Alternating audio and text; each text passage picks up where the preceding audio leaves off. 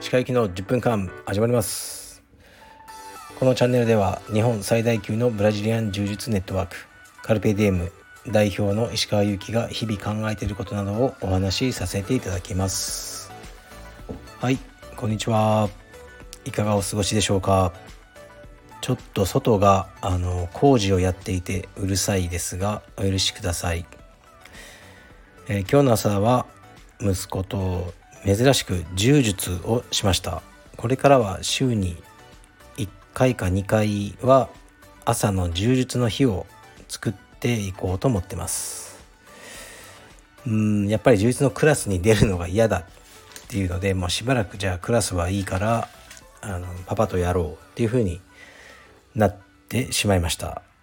もう時間がないです僕の。まあ仕方ないですね。なんかこうクラスというものが本当ダメなやつなんですよね。から水泳もプライベート。えー、っとあとね柔術体操も。もう金がかかってしゃあないですね。まあしかし仕方ありません。この方法でやっていこうと思います。でも柔術はうーんなんかなかなかセンスはあるんですよねこいつがまた。だからやらせたくなっちゃうんですね。もう全くセンスなかったらやんなくてもいいよと思うんですけどやると結構できるなと思いますね。で最近は幼稚園に行きたくないって言い出してでなんでだって聞くと椅子取りゲームが嫌らしいです。椅子取りゲームであの負けちゃうと泣いちゃうのが嫌だ。という理由らしくてなんかわかるんですね僕も嫌だったんですよあのガツガツいけないですね椅子取りゲームってあの勝つやつってもうガツガツしてるやつのあの象徴だと思うんですよね。こう、まあ、まさに他人をこう押しのけて、ね、こう座るゲームですよね。ゲームとしてあまりいいゲームとは僕は思わないんですけど僕も大嫌いだったんですがうちの息子もその椅子取りゲームが嫌で幼稚園に行きたくない。とあの言ってますね。からあの、まあ、幼稚園の先生に言って椅子取りゲームはうちのやつがやらないって言われたらもう言ったらやらせなくていいです。っていうふうに言おうかなと思ってます。はい。ではレターに参ります。レターがめっちゃ来てます。えー、っと石川先生おはようございます。毎回欠かさず聞かせていただいております。以前部屋に遊びに来た知人にえー、部屋を荒らされた相談をさせていただいたものです。貴重なアドバイスをいただきありがとうございました。すっぱりと忘れることはできませんが復習などは考えず目の前の人生の課題と充実に集中します。話は変わりますが将来石川先生のお子様が大人になってからこの番組を聞いたら嬉しいだろうなと思いました。私は普段あまり父親と話せなかったので父親の一人語りのラジオ番組があったら何度も繰り返し聞くと思います。これからスタンド FM がどうなるか分かりませんがずっとアーカイブが残ってほしいと願っています。失礼します。ありがとうございます。まずこの前半部分を説明するとこの方は僕も記憶があまりないですが友達が勝手に家の中に入って漁ってるこ漁ってたとか家の中を。それをまあすごく後になって知った。なんとか仕返しがしたいみたいな感じだったんですよね。だから僕があの復習とかそういう意味がないことをするなと言った覚えがあります。はい。もう忘れましょうそういうことは。ねどんどん忘れるのがいいです。幸せの秘訣は健康と記憶が記憶が悪いことだ。っていうふうに確かイングリッド・バーグマンが言ってたような気がします。まあ大女優ですけど。記憶が悪い方が幸せなんだ。と僕も思います。で僕の息子あの子供が大人になってこのラジオ僕聞かしたくないですね。VIO 会とかあの聞かせたくないなと思いますね。SNS とかは僕はアーカイブ性は全然あの期待してなくてある日ねこのスタンド FM の母体の会社が潰れてデータが全て消えてみんながアクセスできなくなるそういう日があの来るのを少しこうワクワクして待ってるような感じですね。何も残そうと僕は思ってないです。だから、ね、アーカイブの最たるものいつも言ってますけどお墓ですよね。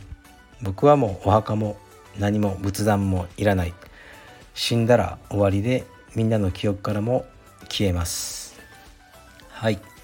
では次いきます。映画好きの石川先生ホームシアターに興味はありますか？それとも映画はやっぱり映画館で見たい派ですか？はいありがとうございます。うんそういうスペースとお金があったら是非ホームシアター作りたいですね。大きなスクリーンで。映画は好きですがもう映画館は行くと毎回なんかこうイラッとするあの人がいますね。この間も思いっきり寝てていびきかいてるおじさんがいたりあの携帯をちらっとねやっぱ見る人とか劇中にいますね。ですからできればホームシアターで一人でゆっくり見たいなと思いますがまあねそういう施設をこうね自園の中に作ることは現状無理ですね。はい次いきます。勝手に期待して勝手に失望する人にどう対応してますか？そんな人だとは思わなかったと言われても知らんがなとしか言いようがないので疲れてしまいます。はい。それが対応でいいんじゃないですか？知らんがなって言えば。勝手に期待する人はいますよね。でもみんなそうじゃないですか？僕もよく聞いてるラジオあってでそのパーソナリティの人がすごい好きなんですね。ですごく僕に似てるな価値観がという思いがあって聞いててあ面白い。あやっぱりこういうとこも似てる。あ好きな場所まで似てる。嬉しいなと思ってたらその人がある格闘家が好きだって言っててそれが僕がもう大っ嫌いな格闘家だったんでなんかあなんだ違うなと思いましたね。まあ、でもあのね勝手に僕があのその人と僕の価値観が近いと期待してしまったわけで、はい、何も悪くないんですがそういうことは多々あると思いますね。うん、どう対応してますかと言われてもまあ僕もいろいろあるでしょうね。勝手にあそうそう僕もねやっぱ勝手にイクメンとか思われてるんですよ。なぜか。で僕があのおむつ替えたこと一回もないとか言うとえみたいなイクメンだと思ってたのにとかは言われたことありますね。言ったことねえだろあの一度も。ということですね。はい。僕は家事とか一切やらないです。家でも。皿も1枚も洗ったことないし、えー、何もしません。ただ子供と遊ぶというぐらいですかね。はい。次いきます。なんだ。石川先生こんにちは。突然の質問で恐縮ですが40代後半の石川先生は視力は特に悪くないのでしょうか。もしそうでしたら羨ましい限りです。昨日の放送でいびきのレーザー手術のお話をされていましたが石川先生がもし視力が悪かったらレーシックの手術をすぐに決断されるのではないかと思いレターを書かせていただきました。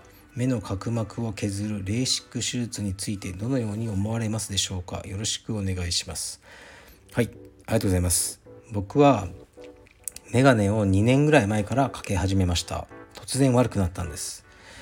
えー、っと右と左のどちらかが乱視どちらかがなんとかというふうに言われててメガネかけてるんですけどメガネがすごく煩わしいのであのレーシックしようと思って調べたことあります。でもそんなに詳しく見なかったんですけどレーシックは老眼にはあの適用されない。なんか使わん使ん？その手術でしても治らないっていうふうに書いてあったのを見てその時は諦めちゃったんですよね。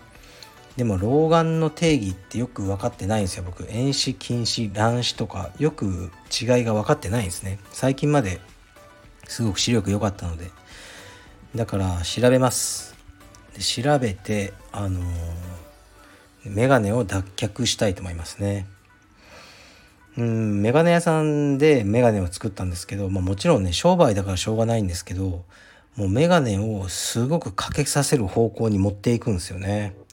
で僕はあの運転用1本作ってもらって家で仕事をする時用と家であの本を読んだりする時用の3本を持ってるんですねそしたらこの間は「石川さん普段はあのかける眼鏡はありますか?」って言われたのでまああの普通の生活には困ってないのでっていうふうに言ったら「いや違うんです」その眼鏡をかけない状態があると目はどんどん悪くなっていくのでもう朝起きたら寝るまであの眼鏡をかけている方が目には優しいっていうふうに言われて「ねそうなんですか?」うーんちょっとそれは嫌ですね。まだ何でもその近いところ以外は細かい文字以外は見えてるのにそれをしなければならないのかと思うんですけどそのメガネ屋さんはそういうふうに主張しています。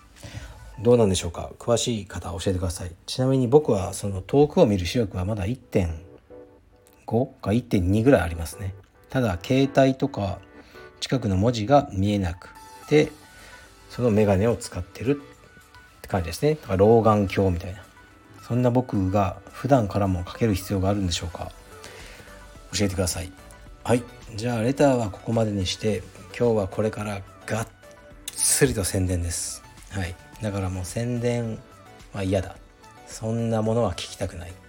という人はここでさようならです。がっつりとした宣伝いきます。えっとオンラインストアで明日土曜日ですねの12時から、えっと新色の T シャツと、えー、ラッシュガードの販売をします。でラッシュガードはずっと黒ばかり作ってたんですけど今回グレーですね。そんなに濃くないグレーで作りました、えー、まあ、シルバーっぽい色ですね。と、え、でキッズサイズもあります。あとは T シャツはですね以前は白いボディに大きな丸ロゴがドン。いや違う逆だ。黒いボディに白いロゴが入ったのが僕のオフィシャルの T シャツだったんですね。でそれを一旦廃止して別デザインになってるんですけど、まあ、それの復刻ですね。でもボディが墨黒。墨黒というのはチャコールみたいな黒とグレーの間みたいなすごく、まあ、グレー黒に近いグレーと思ってもらったらいいですかね。そこに、えー、黒のロゴ。だからほぼ黒の T シャツに黒のロゴっていう感じであまり見えないですロゴが。そこがそこがいいんだって僕は思ってるんですけどね。はい。まあ明日の12時にえー、っとリリースします。そんなすぐになくなるようなものじゃないと思うので、はい、落ち着いて考えて購入してください。オンラインストアにあります。オンラインストアはこの概要欄にリンクがありますのでよろしくお願いします。はい。では今日は週末金曜日ですね。明日の夜またライブをやろうと思ってます。じゃあ失礼します。